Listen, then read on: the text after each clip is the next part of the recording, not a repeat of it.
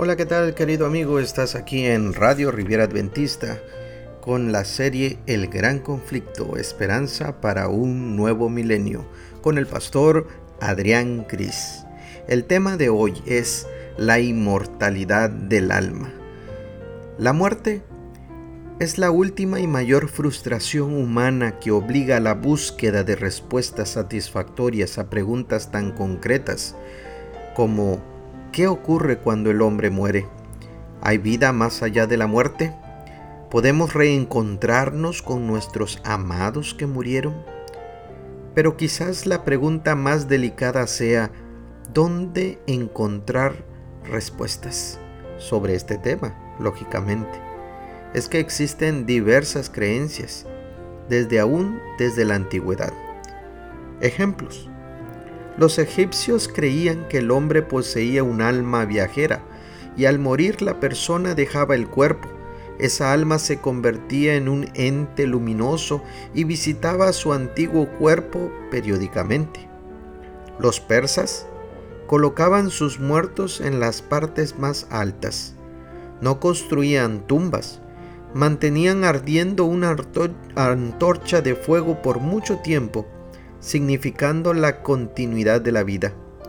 Los griegos decían que el alma es una sombra y que puede aparecerse en cualquier lugar. Algunos de sus filósofos influyeron en la fe cristiana y sus ideas lamentablemente hasta hoy subsisten, como la de Santo Tomás de Aquino, que fue seguidor de Platón.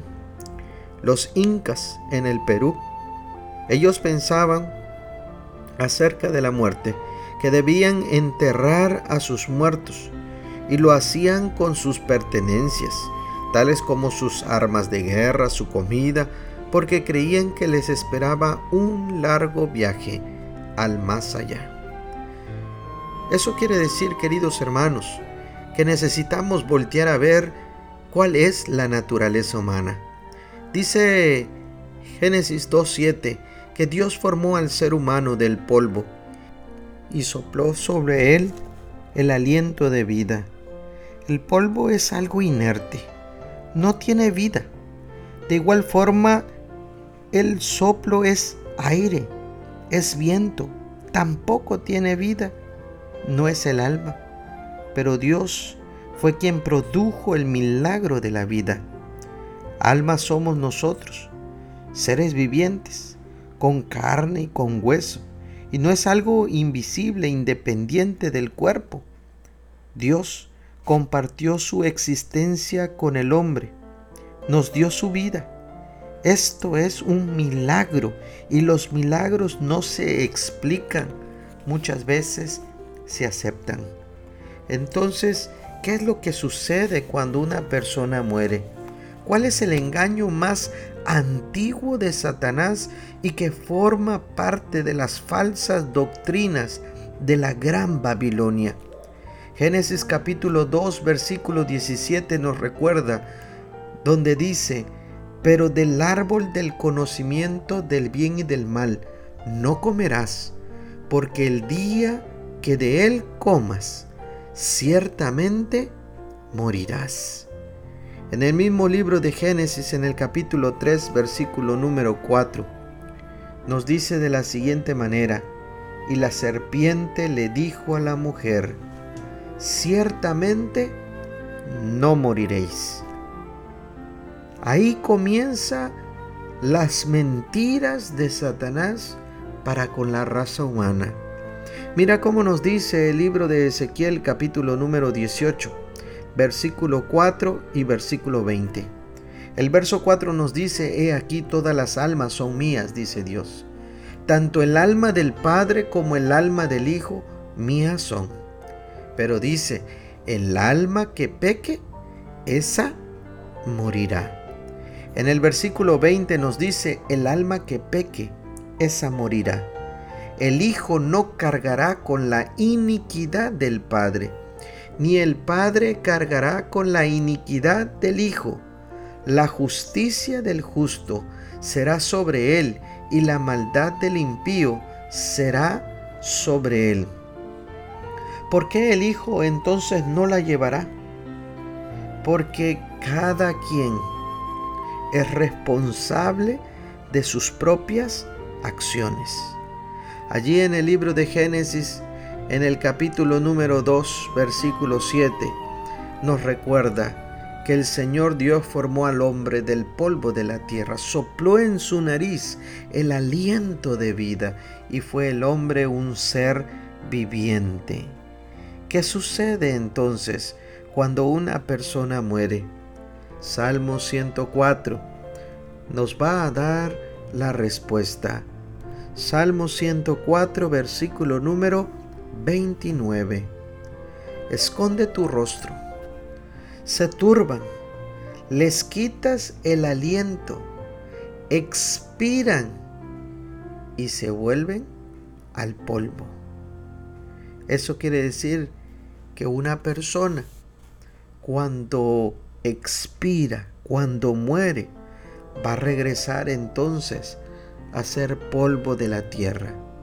En el libro de Eclesiastés, capítulo número 9, versículo número 5 y 6 nos dice, porque los que viven saben que han de morir, pero los muertos nada saben, ni tienen ya ninguna recompensa, porque su memoria está olvidada. Verso 6, en verdad su amor, su odio y su celo ya han perecido y nunca más tendrán parte en todo lo que se hace bajo del sol. ¿Te das cuenta? Eso quiere decir que el muerto ya no sabe nada. No hay amor, no hay angustia, no hay enfermedades, no hay nada.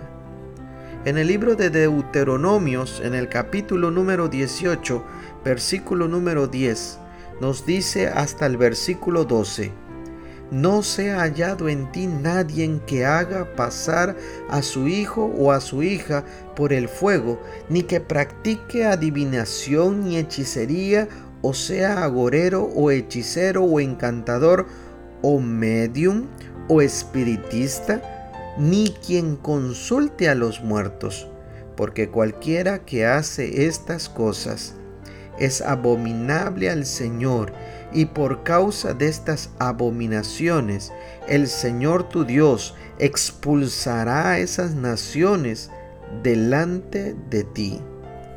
¿Te das cuenta? Dice claramente la expresión, ni medium, ni espiritista, ni quien consulte entonces a los muertos. Porque Dios es un Dios de vivo, no de muertos. Y Él solamente tiene un plan, es la salvación de cada uno de nosotros. Pero es que existen entonces artimañas que están detrás del espiritismo, que están detrás de aquellas personas que nos engañan pensando que podemos hablar con nuestros seres queridos que están en el descanso, que están en la muerte. Mira cómo nos dice Segunda de Corintios 11:14. Segunda de Corintios 11:14 dice, y no es de extrañar, pues aún Satanás se disfraza como ángel de luz. Satanás era un ángel de luz.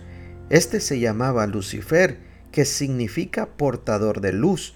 Pero la rebelión contra Dios fue lo que realmente lo transformó en un ángel de tinieblas, y los ángeles que lo acompañaron en su rebelión fueron condenados al reino de las tinieblas eternas. Mira cómo nos dice también el libro de Apocalipsis capítulo número 13, versículo 13 y 14. También hace grandes señales, de tal manera que aún hace descender fuego del cielo a la tierra en presencia de los hombres. Además, engaña a los que moran en la tierra a causa de las señales que se les concedió hacer en presencia de la bestia diciendo a los moradores de la tierra que hagan una imagen de la bestia que tenía la herida de la espada y que ha vuelto a vivir. Quiere decir que durante un tiempo, aún Dios ha permitido que Él pueda demostrar, pueda dar señales. Estas señales serán el medio principal por el cual el príncipe del mal asegurará para sí el homenaje de los habitantes de la tierra.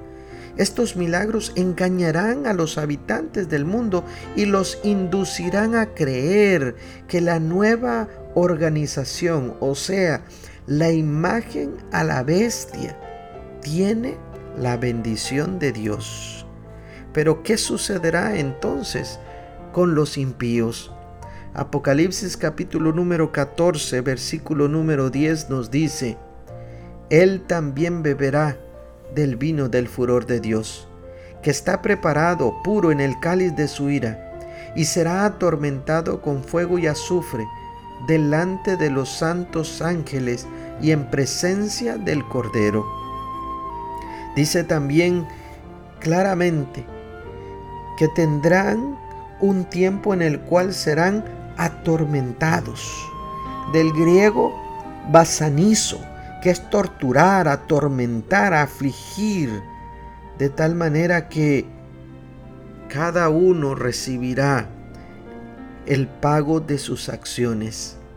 Dice también el libro de Malaquías en el capítulo número 4, versículo número 1, porque he aquí, viene el día ardiente como un horno, y todos los soberbios y todos los que hacen el mal serán como paja, y el día que va a venir les prenderá fuego, dice el Señor de los ejércitos, que no les dejará ni raíz ni rama.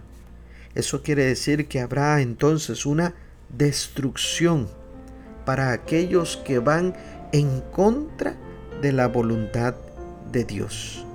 En el libro de Primera de Tesalonicenses capítulo 4, versículo número 14 al 16, podemos leer en la palabra de Dios, porque si creemos que Jesús murió y resucitó, así también Dios traerá con él a los que durmieron en Jesús.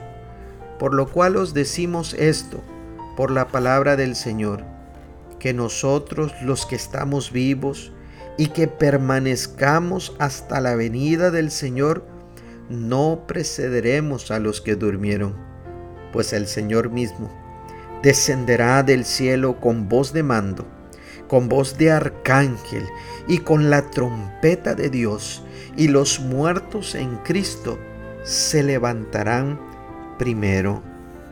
Necesitamos entonces entender que la inmortalidad del alma no va conforme a la voluntad de Dios. Veamos primero dos puntos importantes que hay después de la muerte. Número uno, en 1 de Timoteo 6, 15 y 16 nos dice que solo Dios es inmortal y Satanás es mortal. Este quiso ser igual a Dios, inmortal, pero desobedeció a su creador y éste tiene los días contados. Satanás utiliza el engaño de la inmortalidad del alma. Dios le dijo al hombre que si comía del fruto prohibido moriría, pero Satanás le dijo lo contrario a Eva. Aquí tenemos un buen ejemplo acerca del gran conflicto entre el Dios de la verdad y el Padre de la mentira. Dios dice, si pecas morirás, pero el diablo dice, aunque peques vivirás eternamente. La pregunta es, ¿a quién debemos creer? Lamentablemente Satanás ha engañado al mundo entero con ese cuento de la inmortalidad del alma y lo peor de todo es que la gran mayoría de las iglesias cristianas lo están aceptando como una verdad de Dios. ¿Saben algo los muertos? La Biblia nos los decía, no saben nada, ni tienen parte con los vivos, como decía Eclesiastés 9, 5 y 6. No trabajan, no vuelven a sus casas, no glorifican a Dios. Por eso es que la Biblia dice que los que dicen hablar con los muertos están participando de un engaño satánico. Apocalipsis 16:13. Dios no reconoce como hijos a quienes consulten con los muertos, porque esto es comunicación directa con el diablo. Es un desafío abierto, directo para con Dios. Déjame recordarte, querido amigo, amiga que nos está sintonizando, Jesús venció a la muerte. Él resucitó de la misma manera como Él quiere que nosotros también seamos vencedores. Pero necesitamos permanecer unidos en Cristo. La muerte será algo pasajera, porque Cristo viene. Cuando Jesús venga resucitará a todos sus hijos fieles y destruirá a la muerte para siempre a aquellos que hayan ido en contra de la voluntad de Dios. ¿Qué es lo que debo hacer? No debo recurrir al espiritismo ni a la brujería. Necesito creer en Jesús y necesito creer que Él es el dador de la vida, comprendiendo que la doctrina de la inmortalidad del alma es falsa.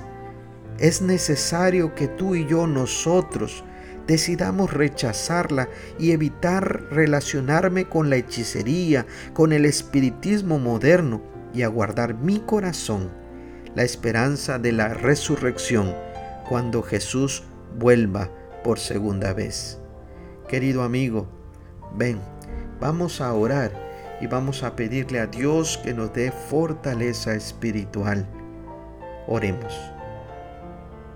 Querido Padre, queremos colocarnos en tus benditas manos. Queremos suplicar, Señor, por nuestra vida. Y también, Señor, hacer una retroalimentación. ¿Qué acciones estamos haciendo? Quizás hemos creído las mentiras que el diablo ha utilizado aún desde el principio como la inmortalidad del alma.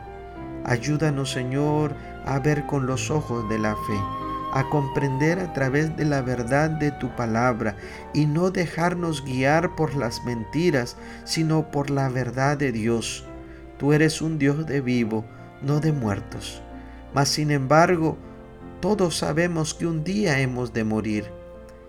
La pregunta es, ¿tendremos esperanza o no tendremos esperanza cuando pasemos ese valle de aflicción? Permite, Señor, que podamos entregar nuestra vida a ti y podamos esperar a nuestro Redentor, si es en vida o si es en el descanso, pero que tengamos fe, amor y esperanza en Cristo Jesús como nuestro Señor y Salvador. Te lo pedimos y rogamos en el nombre de Cristo Jesús. Amén. Dios te bendiga, querido amigo. Gracias por estar con nosotros. Deseamos que este mensaje haya sido de bendición para tu vida. Recuerda compartir con tus amigos este mensaje de amor y esperanza. Síguenos a través de Facebook como Radio Riviera Adventista. También encuéntranos en Spotify y Anchor.fm.